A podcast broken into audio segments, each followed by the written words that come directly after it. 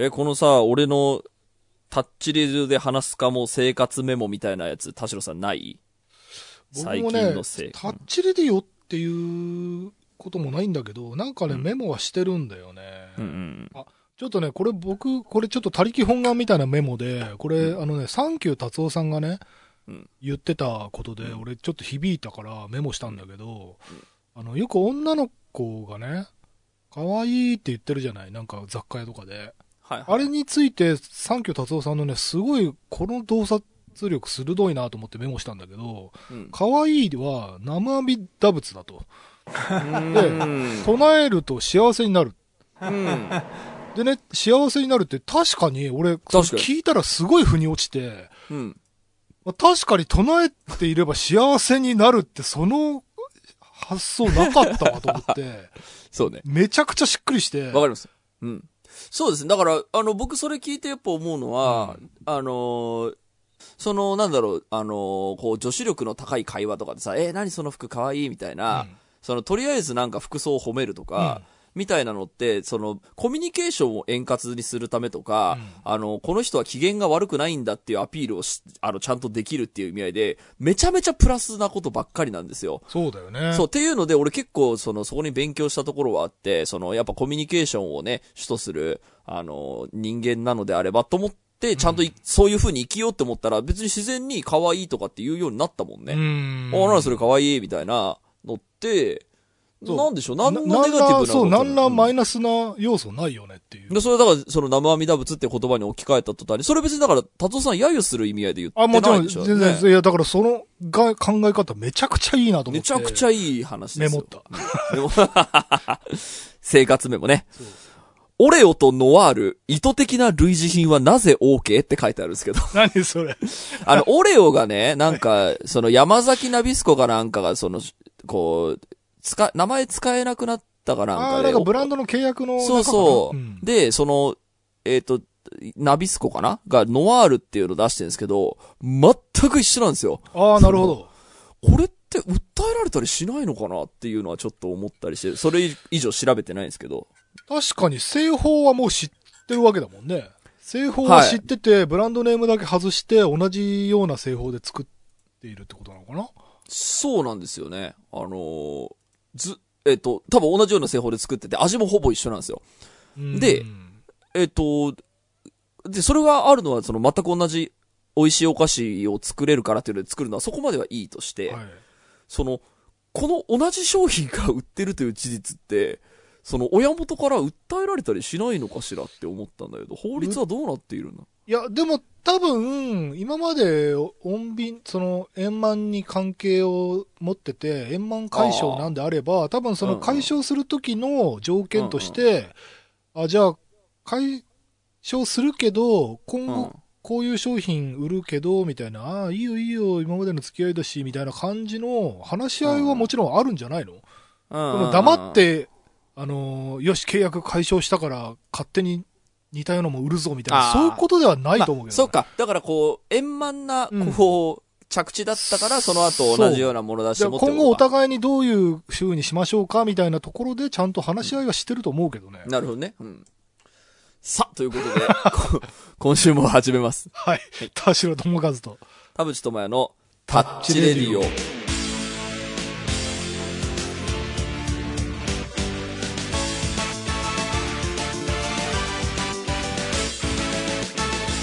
改めましてこんにちは、田代智和です。改めまして、こんにちは、田淵智也です。この番組は作曲家田代智和とミュージシャン田淵智也がお送りする閉塞感ダハーレディオでございます。さて、えー生活メモから始まる話が増えていますけれども、今回、タッチメールをね、あのーもらってますので、はいそれを読みながら、えー進んでいく回にしようかと思いますよ。えー今週も30分間あなたの閉塞感を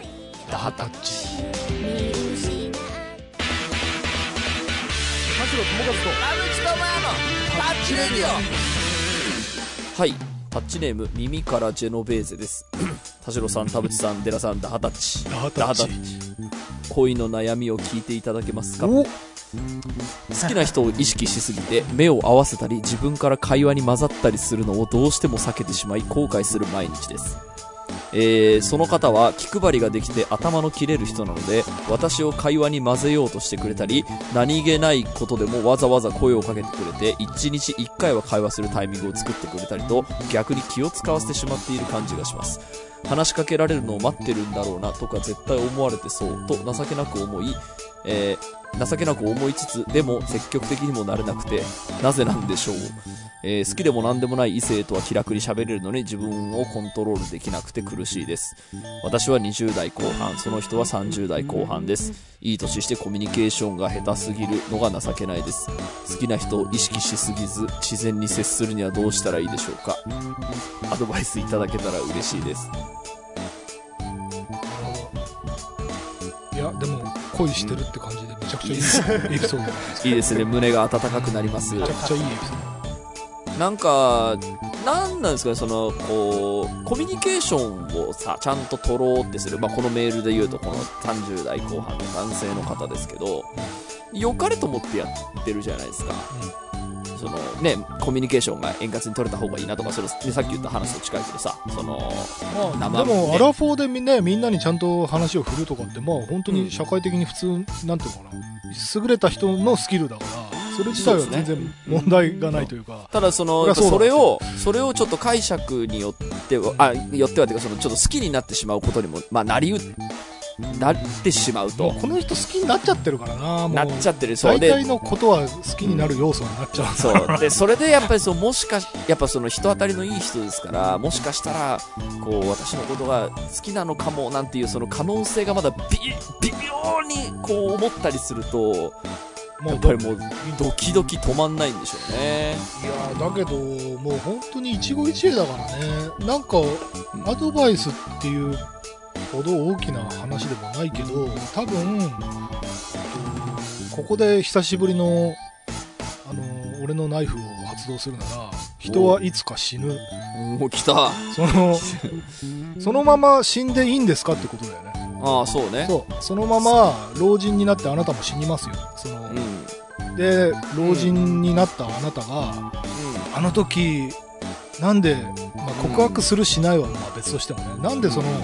アプローチもせずに、うん。ただ見送ってしまったんだろう確かにねその、うん後悔、その、何十年後かわかんないけど、その SF 映画でいう、うん。えっと、一度未来を見て、過去に戻ってくると、うん。人生を大切にできるっていうね、あのはいはい。考え方がはいあるわけですよ。この人生を一度目じゃなくて、あの二度目だと思って生きるっていう SF 映画の俺結構好きな考え方の一つなんだけど、未来を知った上で今を生きるんだったら、きっとこうしたのにっていう、そのなんかポジティブなアクションを起こせばはい。いいっていう、ただそれだけなんじゃないかな。まあそうね。なんかもうこれね、す好きになっちゃってる場合、もう何をどうしても無理なんですよね。あの、その止めることは。あの、あ、諦めるみたいな。まあ、諦めるのも結構大変だと思うんですよ。もう、もう毎日そんな気になっちゃいますよ、そんなもん。で、多分これ、普通に告白しても無理だろうなっていう自分にも多分気づいてたりなんじゃ、なん、なんならしてね。その、あっちやっぱその、人とコミュニケーション取るの上手な人だから気にかけてくれてるだけだし、絶対可能性ないんだけどもう好きになっちゃってるから、毎日大変ですっていうのが多分この人の。今の状況なのかなって思うと、やっぱここをその、あの、打開するためにはやっぱり、その、逃げるか、ぶつかるかしかっていうのが、極論そこになってきちゃう気がする。その、さっきその田代さんが言った、その、あの時こうしてればよかったのに話で言うと、あの、何もしないでもちろん未来に行ってしまった時には、うん、一応言っときゃよかったな、みたいなそう。何もしなかったから何も起きなかったっていう、そうのそう。現実が起きるだけだから。うん、でまあそれで例えばじゃあ振られましたって言っても仮に振られたとしても多分その後未来から振り返った時にいやーでも昔あの時振られるって分かってても多分言ったなって多分思うと思うんですよねこのだって好きなんだったらいいじゃん。だって好きなんだもん。もそう無理なんですよ、まあ好きでアクションを起こさずに、結局なんか他の人に取られたとか、なんかわかんないけど、その、将来的に、あの時なんで私、なんかアクションを起こさなかったんだろうって思ううん。未来より、うん。頑張ったけどダメだったわっていう未来の方が、まあ、なんだろう、うん後腐れないというか、あの、後悔しないんですよね。あそうやるだけやったしって思えるじゃん。そうなんですよ。で、多分、本当何年後かに振り返っても、多分、まあ、あの時に戻っても同じことするな、みたいな感じになるような気が。だって、どうしようもないんでしょだってこういう時って。なんかだって好きならいいんじゃないの？どうしようもない。で、あとは、その、どうやらこれは、あの、脈があるわけではないのは分かっているっていう、その、ことも織り込んでぶつかってほしい気がするんですよね。いける、いけるかもみたいな感じではなくて、それも本人に正直に言うんです。あの、いや、めちゃくちゃあの、き気軽に声をかけてくれたので、すいません、好きになってしまいましたと。でも、だからそこも全部、その正直にやっぱ言う、言うことで、です、なんでしょうかね。そこに対して、まあ、申し訳ないことは言って気持ちになる必要はないと思いますけど、あの、相手の人にも、あ、なるほど、そっか、気さくに声をかけると、こう、なんでしょう。やっぱり好意を寄せられるってことはあるなっていう事実、事実を、その、本人も知、知るっていうのは経験的に大事な気がするので、こういうのを見ているとね。だから、その、じゃあ、ぶつかりましょうっていう時には、なんかそういうのも正直に、全部言うっていうのも一つかなって思いました。あの、絶対成功させるぞって言って、こう戦略立てていくよりかは、いや、もう無理なの分かってんすけど、好きになっちゃったんですよねっていう感じのスタンスで行くのはどうだ、これはもう本当に10人トイレというか、もうし、その、ん人、A さんと B さんの、その人たちによっても、何万通りもあるから、そうね。ちょっと本人たちしか分かんないうん温度感があるだろうけど、まあでも、俺の言いたいことはもう本当にさっき言ったことに集約されてて、うん。うん。未来、振り返った時に、今の自分それでいいんですかっていう。本当にそうね。それが今、いいんだったら別に咎めないけど、そうね。本当にあの時ああしとけばとか、まあ、ああしなければよかったってこともあるよ、もちろん。どっちもあるんだけど、するにしてもしないにしても、未来の私が振り返った時に、今の自分それでいいんですか視点を持ってほしい。なるほどです。そうね、あの、好きな人を意識しすぎず、自然に接するにはどうしたらいいでしょうかって書いてますけど、いいんですよ、自然に接しなくて。自然じゃないよ、だって意識、意識していいんですよ。そうそうそう意識。意識して喋りゃいいんですよ、もう。その、だから、で、意識してなんか喋ることで向こうがなんか弾いてたら、あ、そういうことなんだって察するだろうし、ねうんそうそうそう。あの、向こうがまんざらでもなければ、そういう察するだろうし。そうそうそう、そうなんですよ。あの、自然に話すっていうことはしなくていいですよ。もう、そうこんなもん。意識してたらしょうがないですよ。そんなもん逆に、ね、意識してる前提で。向こうもね、あれこの子どっちなんだろうってなっちゃうからね。いや、そう、だから別に、なんでしょう、あの、旅行行きましょうよとか、ディズニー行きましょうとか、そういう積極的になれって言ってるわけじゃなくて、もう、その、意識している自分に嘘をつかずに、あの、普通に話すようにすりゃいい、いいと思うんですよ。だから話しかけられ、話しかけてくれた時にはちゃんとそういう、もう意識しまくりの対応でいいから 対応すりゃいい。い周りの目とかもありそうだけどね。や、だけどその、じゃあじゃあその好き好きオーラを出せってわけじゃないですよ、はいはい僕が言ってるのは。好き好きオーラを出すんじゃなくて、その、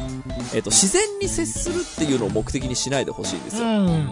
自然に接するっていうのはなんかな何食わぬ顔してそのやるみたいなのをあの目的にするのはなんかちょっとあそうね。なんかそれって自分を偽ることだからね。そうそうそう偽らなくていいですよもうその意識してる前提であのなんでしょうかねちょっとテンパってもいいんですよあのちょっとなだけどなんかそのちょっとこうどっか旅行に行ったらお土産買っていくとかなんかそういうもう些細なうん。ことをもう意識してる前提で別に話しかけるのは悪いことではないですからね。そうすると山が動くかもしれないですからね。はあ、恋の話って楽しいですいいね。な いいな。次の、えーメール行きましょうかね。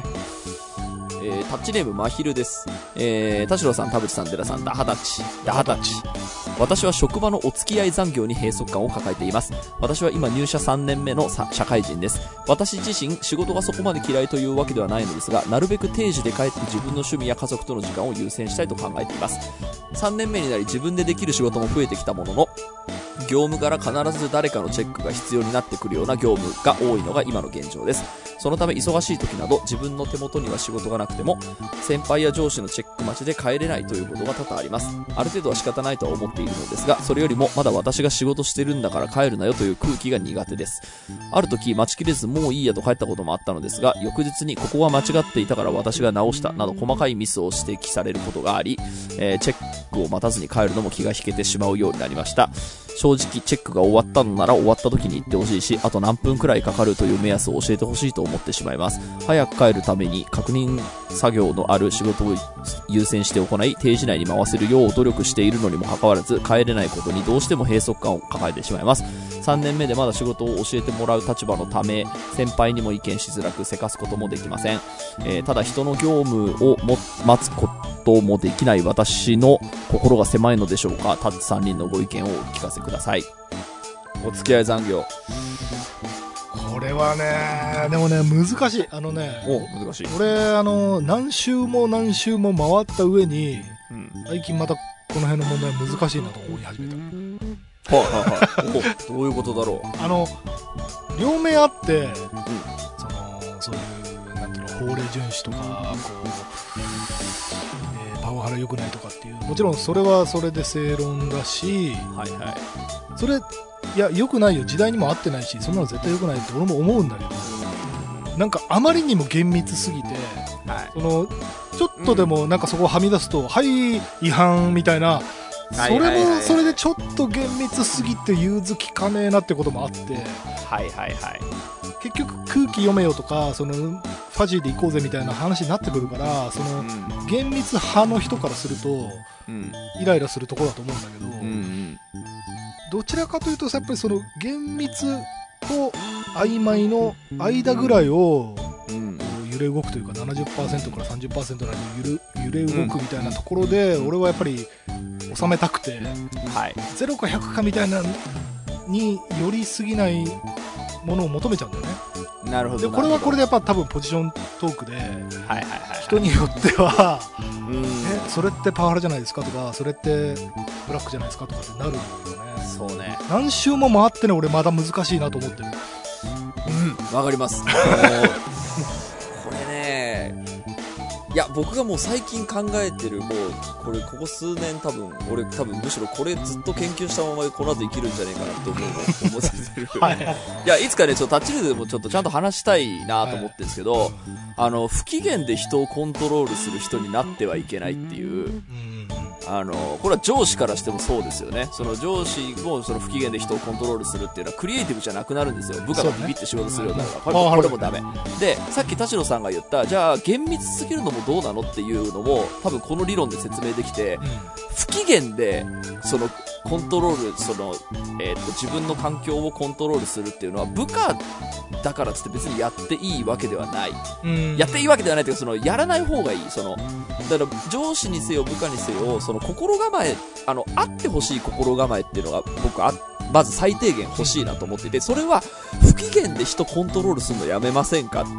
クリエイティブじゃねえから、それっていう、その、この僕の中の今、理論を、ちょっともうちょっとあの、こん、次の、次か次か次々かぐらいのタッチルでもちょっとゆっくり話したいぐらい最近すごい考えてるんですけど、あの、なんでしょうかね。えっ、と、ま、まず、この話に、えっ、と、急に戻ると、上司の人が、まずやらなきゃいけないっていうのは、教育とは何かっていうことをちゃんと本当に勉強しないといけない。か変わんないんですよ、根本から。えっ、と、こういうこ、じゃあなんで、その、えっ、と、なんでしょう。上司の人っていうのはこうやってそのチェックに時間をかけていいと思っているのかっていうのは、えっ、と、多分、すごいなーなーに捉えているだけで、これちゃんと勉強して教育っていうのはこうで、企業っていうのは、えっ、と、目的は、あの、企業の利益の最大化だから、それをするためには部下に対してはこうでっていう、ちょっと勉強すればわかることを、この上司が学べば、こういうことは、なくなるんだけど、上司が勉強するチャンスがないからこうなってるんだと思うんですね。っていうようなことだったり。上司側はそれでいいけど、この、そう部下側はどうしたらいい？今度部下側はどうしたらいいかっていうと、まあ、えっと、まあ、この人に対して僕特に糾弾したいところが別にあるわけではそんなにないので、その、最初読んだ時は、むしろその田代さんが一周回る前に言っていたこと、いや、これはちょっと会社の体裁がおかしいようで、うん。終わる話かもなとは思ってたんですけど、あの、部下の人にとってもそうで、えっと、これをするのは当然の権利ですみたいなことを、その、不機嫌という札を使って、えっと、やっても解決はしないんですよ。で、えっ、と、目的が、えー企業に最大利益を貢献するため、もしくは自分が幸せになるためだった時に、えっ、と、自分が幸せになるためだったら、これ、えっ、と、上司が育ってない会社だから、ここマッチング悪いから別のとこ行った方がいいよねって僕らがよく言う、こんなもん転職しちまえみたいな理論は、やっぱり、えっ、と、なんでしょう。マッチング合わない時の、まあ、取る選択肢のうちの一つですけど、まあ、そうじゃない、この会社にいながら、えっ、と、やることとしては、えっ、と、やっぱ、最、やっぱりやっていけない、やってはいけないのは、その、なんでしょう、当然の権利ですって言って、切れ散らかして、えー、っと、不機嫌でもって、その、えー、っと、なんでしょう、えー、っと、こう、偉そうな振る舞いをするっていうことはしてほしくないなとは思っていて、えー、っと、だからできるとすれば、やっぱり僕このメール読む限り上司が変わるしかないと思ってるんですけど、部下の、いや、それは望めないです。部下の側から上司を変えることはできないからね。できない。ただ、今ってだ、今って結構そういうその公式、法律的に禁止されてることとかさ、こういうのをやると、えっと、部下って育ちませんよっていうのが多分ある程度あるはずだから、あのー、例えば、えっ、ー、と、どこに駆け込めば、どこに作れば、これが是正できるのかっていうのを戦略を立てることももしかしたら可能性はなくもないかもなと思っていて、これだから、例えばこの上司の上にさらに社長がいますよね。で、社長もいるし、あと、その、なんでしょう、この、会社のその法律を仕切っている、なんか、なんだっけ、ホームみたいな人もいるじゃない？あと、なんかパワハラを起こさないようにする組織みたいなのもあるじゃない？まあ、そこをうまく使って。大きい会社ならね。ああ、そうね。だからこの、その、社長すらもダメだった場合は、ここも手詰まりなんですけど、そ、ね,、の、社長まで行って、社長から、その部下の人に対して、いや、これ、あの、これだと、あの、会社の利益が最大化できないので、君これやめなさいっていうことはできるんですよ。あの、そういう新しいルールをちゃんと、あの、社長が設定することができるので、その、この人の戦略次第では、そのさっき言った上司が変わるっていう可能性はゼロではないなと思うので。まあ確かにね、ゼロではない。確かに。ただ難しいと思います。あの、本当にやっぱこう、なんですかね、こう、人ってやっぱ年取ると、こう自分もそうですけど、勉強しなくなっちゃうんで、あの、そうなると自分のこう価値観だけでずっと いっちゃうことになるんじゃない？だからこれが当たり前だっていう風にどんどん意固地になっていっちゃうし、いやだからねもちろんそこまでそのそれ正論としてはそうなんだけどそこまでハードル高くない方法というか、そのえっと、考え方かな、えっと、自分の考え方をどうしたらいいのかっていうところの、うん、あので言うと、うん、えっと、俺今話田淵君の話聞いててもすごく強く思ったのは、うん、あの例えば田淵君とか僕とかでやってるその9メガヘルツって、文化祭みたいな感じで、それが多分その仕事を楽しくしている、えっと、理由の一つかなと思うんですよね。でそのサービザンみたいなサービス残業みたいなものを、うん、えっと、軍隊式にこれが当たり前なんだっていうそういうハラスメントだったらもちろん拒絶すべきだと思うんだけどそこにある文化っていうのがあるじゃない。やっぱりこのジャンルとかこの業種これまでちょっと言い方が難しいんだけどデリケートだからすごい難しいんだけどそれを良しとするわけじゃないよもちろん。パワハラとかそのサービス残業を良しとするわけじゃないんだけどでもこれみんな楽しくてやってるから俺たちはサービス残業と思ってないよっていうカルチャーに自分だけが馴染めないんだったら今いるチームに合ってないのは自分なんだよね、その場合は、そうね。その場合は去った方が多分健あそうだから結局だからマッチングとかその会社のそのシステムとかそのなんとなくその不分立とされているなんか暗黙のルールみたいなのを検証した時にうんこれはマッチングが合ってないだったらえっ、ー、と距離を取るっていう、まあ、選択肢を取るのも全然いいと思いますし、うん、えっ、ー、とただやっぱりこうなんでしょう。今の世の中的に NG なところがやっぱり何点かあるので、これ治った方が本当はいいよね、企業的にはっていうのは最近思思ったりするんですよ。で、な、なんでかっていうと、その、まあ、僕らの業界とかやっぱり多いなってやっぱ思いますけど、俺のやり方についてこれる人じゃないとダメみたいなその風潮があるせいで、才能があった人たちがいっぱい辞めてってると思うんですよね。ああれは僕本当にお、これで、その、そう、あの日本音楽業界が、あのずっと変わらずにずっと、あの、不況でっていうのは、それはしょうがない。だって優秀な人たちを手放したのは俺たちだもんっていう。だってそこに俺たち馴染んじゃったじゃないですか。その、ブラック、ブラックなその。で、そのついてこれる人たちだけが、その、だから、なんでしょう、家族には会えないとか、その毎晩飲み会だみたいな、で、休みとかいらないんだ。俺たちが若い頃休みなんかなかったのにな、ガッハッハみたいな感じの、感じでその、ねそう、そこ、そこで、未だに私たちの業界はそういうのが、まあ、あるじゃないですか。で、あの、で、そこに対して、いや、あの、今の時代にはそれ合ってませんよって言ったところで、あそいつは分からずやになっちゃうから、あの、弾かれて終わりっていう、あの、そういう現実もあるので、本当に企業の、えーとか業界の利益を最大化したいんだったら、やんなきゃいけないことは、えっ、と、ちゃんと自浄作用を、自浄作用っていうか、ちゃんと浄化しないと本当はいけない。ここは僕、あの、えっ、と、正論と言われても、そうだよ、もちろん本当にそう。それは、あの、絶対正しいか間違いかで言ったら、その、そういうパワープレイは間違いなんだけど、で、やっぱりそれを実現するのは結構むずいっていうのは私もすごく分かっている。であとね、俺、これちょっと絡めると、もう一つあって、その、最近言われるそのダイバーシティみたいなさ、多様性みたいなのでもさ、じゃあそのチームの中に仕事できない人をインクルードどうやってするのかっていう問題が多分あると思う。で、その、こういうやり方で仕事が最大化できるんですっていうチームにさ、その自分は定時に帰りたいみたいな人が所属した時に、えっと、定時に帰ってもいいけど、その代わり他の人と同じだけの、あのなんていうの、ベネフィットを会社に持ってきてよみたいになると、そうすると今度差別が始まるんだよね。そのうん仕事の手の早い人、遅い人みたいな、それでうん区別しますよみたいな。うん要は、えっと、定時に帰ってもいいけど、俺が残業してまでやった成果と同じだけの成果あなたも上げてよみたいな、今度、より強いパワー、なんていうのパワープレイが始まると思うんだよ。うん。と、時間は気にしなくていいけど、成果は絶対上げてよみたいな。あの、うんうん。そうね。えっと、営業マンの、あの、なんていうのかな、世界みたいなさ、あの何件取ってきたら許すけど、あの、うんただ働いてるだけじゃ許さないよみたいな世界になってくるじゃん。今度成果主義みたいな。そうそうね。でそれはそれで結構ね、うん。俺もっと辛い世界だと思う。んだよ、はい。はい。はい。はい。わかりますよ。なんかそこでうまくやれてる方がまだマシな世界でうん。成果を出さなかったらお前終わりみたい。な世界の方が俺もっと苦しい。と思うから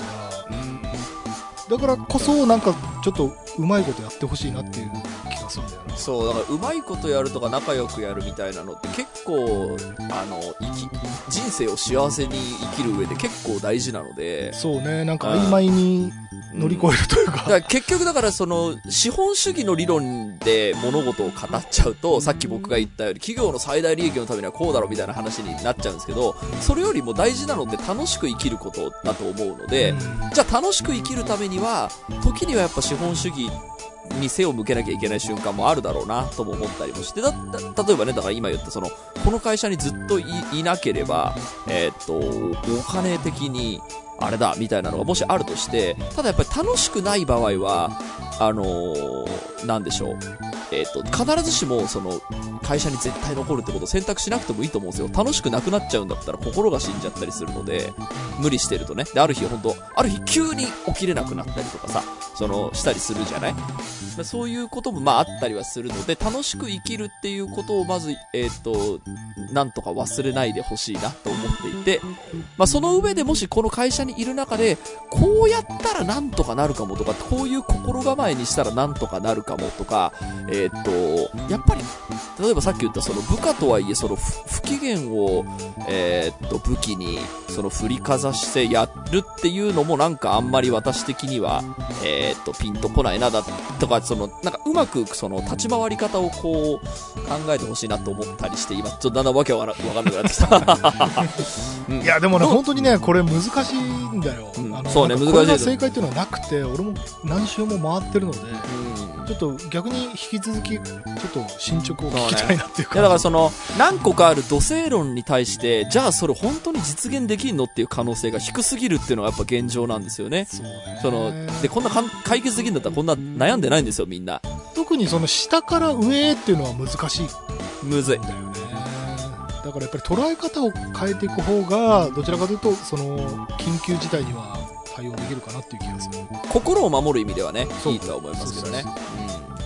なんとかしてその会社あの最適化はやっぱ会社の、えー、とシステムがうまくあのこう浄化されることで、それで何のメリットがあるかって企業の利益が最大化するはずなんですよ。僕の中の理論だと。それもね、正論が本当にうまく通る、ね。うまくいい、そうね。その方が絶対いいはずなのに、なんか余計なストッパーをかけてるせいで、得られてない幸せとか得られてない利益ってありますよっていう気持ちを私は思ってそうね。ただその、で会社の利益を最大化っていう話になってくると、そのさっきちょっと話したその、ダイバーシティ的なところでいう、仕事の遅い早いみたいなところにやっぱり評価が出てきちゃうから、ああ、そうか、なるほど。同じ時間働いても、あの人は140%で、あなたは80%ですよねみたいな、そっちになっていくと、ちょっと、うん本当にきつい世界になあーまあってくるんだよね。そうですね、その僕が言ってる企業最大、あの、利益最大化っていうのは、成果主義だって別に言ってるわけではなくて、その人が一番高いパフォーマンスを発揮できる、えっ、と、仕事の与え方と、えっ、と、なんだライフワークバランスはあるよっていう感じ。この、こ、で理、想で言えばそうなんだけどね。うん。で、それで、やっぱずれていた場合は、どっかで不調をきたしたり、どっかで辞めちゃったり、転職しちゃったりするから、それって利益損失じゃない？っていうのは、さっきの、あの、僕の音楽業界の話とかで思ったこと。その、そういう、その部下の使い方をしてしまうと、辞めてっちゃうから、この人が、えっ、と、才能があったはずのこの人がいなくなったことで失った、そのベネフィットってああるよねっていうのを思ったりします。なるほどな。はい。なんかその、ただ嫌なことにだけ目を向けるんじゃなくて、自己分析して、うん。自分の能力とその、時間に対してこれぐらい効率よくこういうことできてますみたいなことを、その、で、それができてないのであれば、喜んでサービス残業しますよって、なぜなら私、はいはいはいはいみんなに比べて足引っ張っちゃってるんで、私がうん足引っ張ってるの自覚してるんで、うん喜んでサービス残業しますみたいな、そういうスポコンでもいいし、うんなんかそこかもしれない、もしかしたら。うん。なんか、自分にもし、自信があるなら、突っぱねられる。はいはいはい。確かにね。で、もし足引っ張ってるんであれば、その足引っ張ってんのに権利だけ主張すんなよみたいな多分うん上司から見たらあるだろうかそう、そうです、そうです。はい。ら、そのバランスを取れれば、うんどちらでもいいんじゃないかなっていう。だからそう、その人としての権利を振りかざすにも、やっぱなかなか、あのー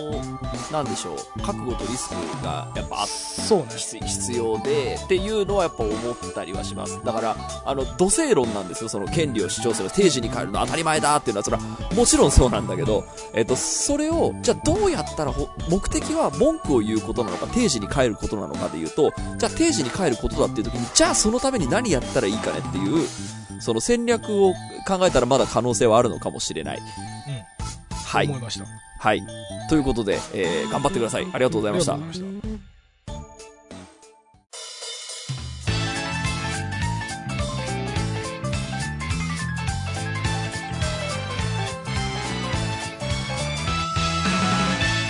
はい、エンディングのお時間でございます。今週もありがとうございました。番組のご意見、ご感想はブログのメールフォームよりお寄せください。タッチ2人に話してもらいたいこと大募集でございます。e メールアドレスはタッチレディオアットマーク Gmail.com、tacchiradio アットマーク Gmail.com でございます。オフィシャルツイッターの方もぜひチェックしてください。そしてエンディングテーマ、ハイタッチシナリオは、えー、ブースかな？で、えー、通販で発売中でございますので、同人誌と一緒に買ってくださいということで、はい。まあ、企業に勤めてない私たちが話したところで ということでね、どうですか、寺さん？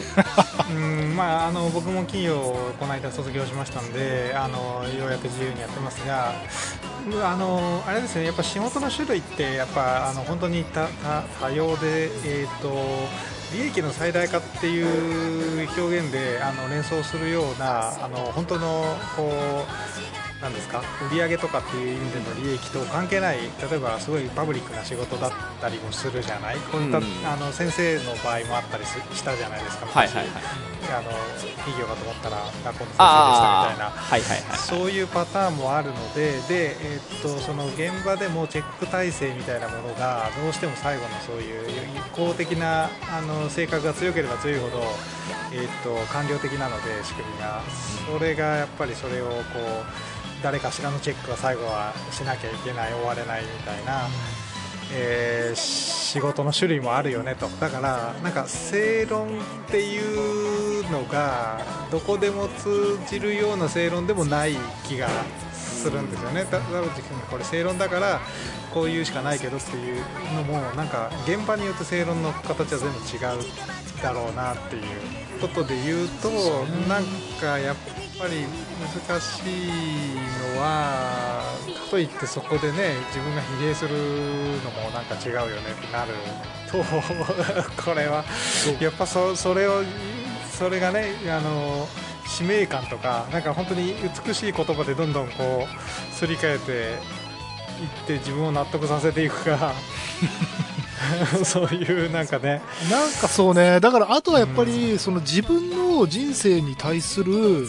なんか目的意識というか、目標意識みたいなのがあれば、多分きっと違うと思うのね。例えばその僕らみたいなさ、その自分たちの名前がクレジットで世に出るみたいな、その番組作りだったり、楽曲作りだったりすると、その自分が名前を出されても恥じないような作品を作ろうみたいなその自覚と責任っていうのがどうしても自動的に生まれるんだけどその企業人としてな名前が表に出ない仕事をしてるとどうしてもその自分がなんか歯車の一つなんじゃないかみたいなでそこでなんか無駄に酷使される歯車にはなりたくないっていうのは多分あると思うんだよね。でなんかだけどそれでもそれを乗り越えて実現したい目標があるっていうことがあればそのなんていうのかなこれを乗り越えたらあの未来があるんだっていう夢が多分描けると思うんだけどねそうじゃない場合は多分描ける未来がない。ん。だから、あのもうもうあの直球でその仕事のことで言うとあのあなたが抱えてるその悩みは誰もが持ってますみたいなことで言うと、まあ、今更でしょうけどビジネス書にとりあえずあの答えを求めてみるみたいなうん。まずは一般化というか、うんあの共通の課題にだ他の人はどう取り組んでるかみたいな。うんあのあある種それがもうそれこそ DX とかねあの仕事のやり方変えますよみたいなあの方法論があるかもしれないし、でそこは当然ビジネスチャンスとしてみんなこうね職場の改革はやろうとしているので何かしらのむしろあの必要は発明の母みたいな話なのかもしれないし、あとはこれもだから僕別になんか答えを持ってるわけじゃないですけどなんかそれこそこうフィクションとかいわゆる教養的なものに何か答えを探してみるっていうなんかなんなんなんていうんですかねわかんないけど組織論なのかなんでしょうね。そういう時にどうやって自分のモチベーションを持ち持っていくのかみたいなななんか他のジャンルに一回目を向けて同じコータでかなんか悩んでる人はいないか悩んでる人が主人公の作品はないかみたいななんかそっち側で無理くり自分の立場を客観視するチャレンジをしてみるっていうのはまあ逃げ道を探すようで実はねあ今聞いてて思ったんですけど僕はあのビジネス書とか読むとき、まあ、よ読んでるたやつって大体上司とはみたいなた類のものが結構多い気がしていて。あはいはいはい。そういえば部下とはみたいな本って読んだことねえな俺。なんか書いてあんのかな？なんかやっぱ人を教える立場ってこうであった方がいいでこういうことやってはいけないみたいなのってこんな本読めばあの書いたんだから全員人を育てるやつ全員勉強しろって思うんだけど部下読めみたいなのって部下の人がああるよあるよ。読むあのねそういあえばのーあるある。あのね1年目の教科書みたいな系のシリーズがいっぱいありますよ、うんうん。うんあーそれなるほどそれ1年目、うん。あなんかブログに載せといてくださいよ。なんかいいやつ、はいはい俺もでも読んでみたいなそれ確かに。確かにね。目を向けたことなかったなそういえば。なるほど。ぜひちょっとまあね、いろいろ、はいいいと思いますいろいろ。いろいろ見地を広げて、はい、取り組んでいってもらえればねいろんなと思います角度から。見た方がそうです。はい。ということで、えーまたタッチメールお待ちしていますね、はい。今週はここまででございます。はい。お相手は田代智和と。田淵智也でした。また来週。